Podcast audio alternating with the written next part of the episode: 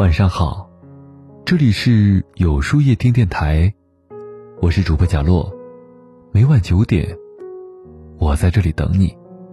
先跟大家说一个比较重要的事儿，我的朋友大人开了一个漫画号，叫《大人修炼手册》，每周更新温暖有趣的漫画，推荐你长按识别下方二维码关注一下吧。人的一生。注定是一场坎坷的旅途，途中难免会有高峰和低谷，有失意和得意。这期间需要我们静得下心，沉得住气，拐得了弯，如此才能修炼一种好心境，培养一种大格局，方能领悟人生真谛，行得更远。静得下心，《静能量》一书中写道：“静下心来。”才能看到真正的自己。电视剧《围城》热播后，钱钟书先生的新作《救助》一下子被争先恐后的推向市场。面对这种火爆，钱钟书始终保持静默。对所谓的“钱热血”，他认为吹捧过于研究。由于吹捧，人物可成厌恶。有电视台花重金策动他接受访谈，他幽默的谢绝。我都信了一辈子钱了，难道还迷信钱吗？钱钟书始终不为金钱名利所诱惑，静心钻研学术。围城之后，又创作了《谈艺录》《写在人生边上》《魁句诗存》等著名文集。一个人只有静得下心，才能认清自己，知道自己面临的是什么，应该做什么，才会有自己的思考能力，并且看到生活的真相。静，是一种无声而强大的力量。诫子书中记载过：“夫君子之行，静以修身。”意思是说，德才兼备的人是靠内心的安静，集中精力来修养身心的。心静则清，心清则明。静下心来，聆听自己的内心，才能活出更好的自己。一颗平常的心。不慌不忙，从容入世，以一种优雅的姿态，自信丰盈，沉稳处事，沉得住气。古往今来，凡成大事者，都有超乎常人的意志力。碰到艰难困苦或是陷入绝境，他们能稳得住心，沉得住气，抓住机会，扭转乾坤。春秋末期，会稽大战中，吴国打败了越国。兵败后，越王勾践佯装臣服，甘愿到吴国为奴。勾践夫妇在吴国干各种的杂活，任人呼来唤去，小心地伺候着吴王夫差。夫差每次骑马不用马镫，而是踩着勾践的肩上马。勾践表面逆来顺受，心里却忍辱负重，每日卧薪尝胆，牢记亡国之耻。唯唯诺诺过了两年，夫差认为勾践真心归顺了他，就放勾践回国。勾践回国后迁都会稽，重修政治，越国人民发愤图强，国势蒸蒸日上。公元前四八二年，越国灭吴。两年后，勾践成为新的霸主。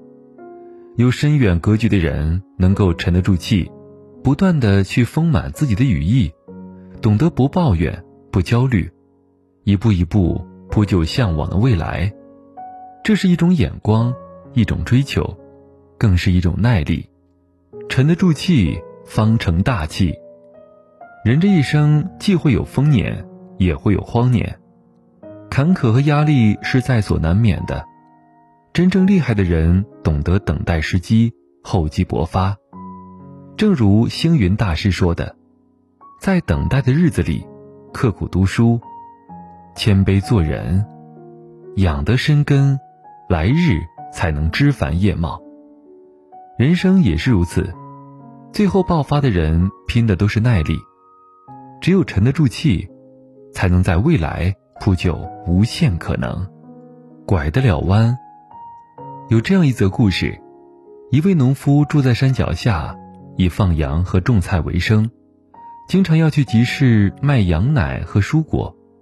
通往集市有两条路，一条近路直通集市，但是半路却隔着一块巨石，无法通行；另外一条路到达集市需要多花好几个钟头，容易错过早市高峰。一天，农夫下决心要移开巨石，便带着儿子一起行动。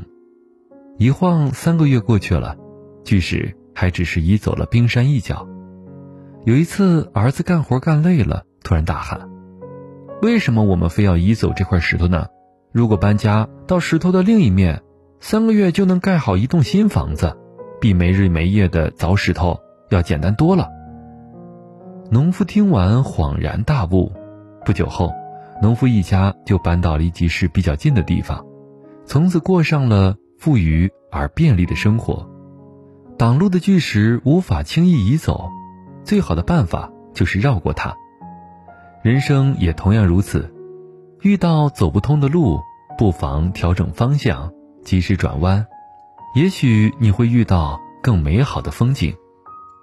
漫画家郑西尧曾言：“在路走完的时候，并不意味着走到了路的尽头，而是提醒我们，是时候拐弯了。不撞南墙不回头的固执，并不是优点。”在牛角尖中转弯才是大智慧。山不转路转，路不转人转，人不转心转。漫漫人生路，我们不仅需要前进的勇气，更需要转弯的智慧。决定我们人生高度的，从来不是起点，而是转折点。往后余生，愿我们学会泰然处世，审时度势。鸟穿浮云，云不惊；沙尘流水，水淌清。任他前路多阻碍，我自绕道拐弯行。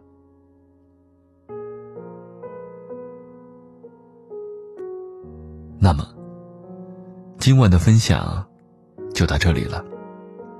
每晚九点，与更好的自己不期而遇。今天的互动话题是。你有这三跪吗？在后台回复“晚安”两个字，注意，不是在留言区哟。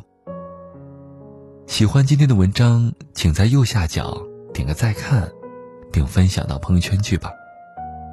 也可以在公众号里搜索“有书夜听”，收听更多精彩。我是主播贾洛，晚安，有个好梦。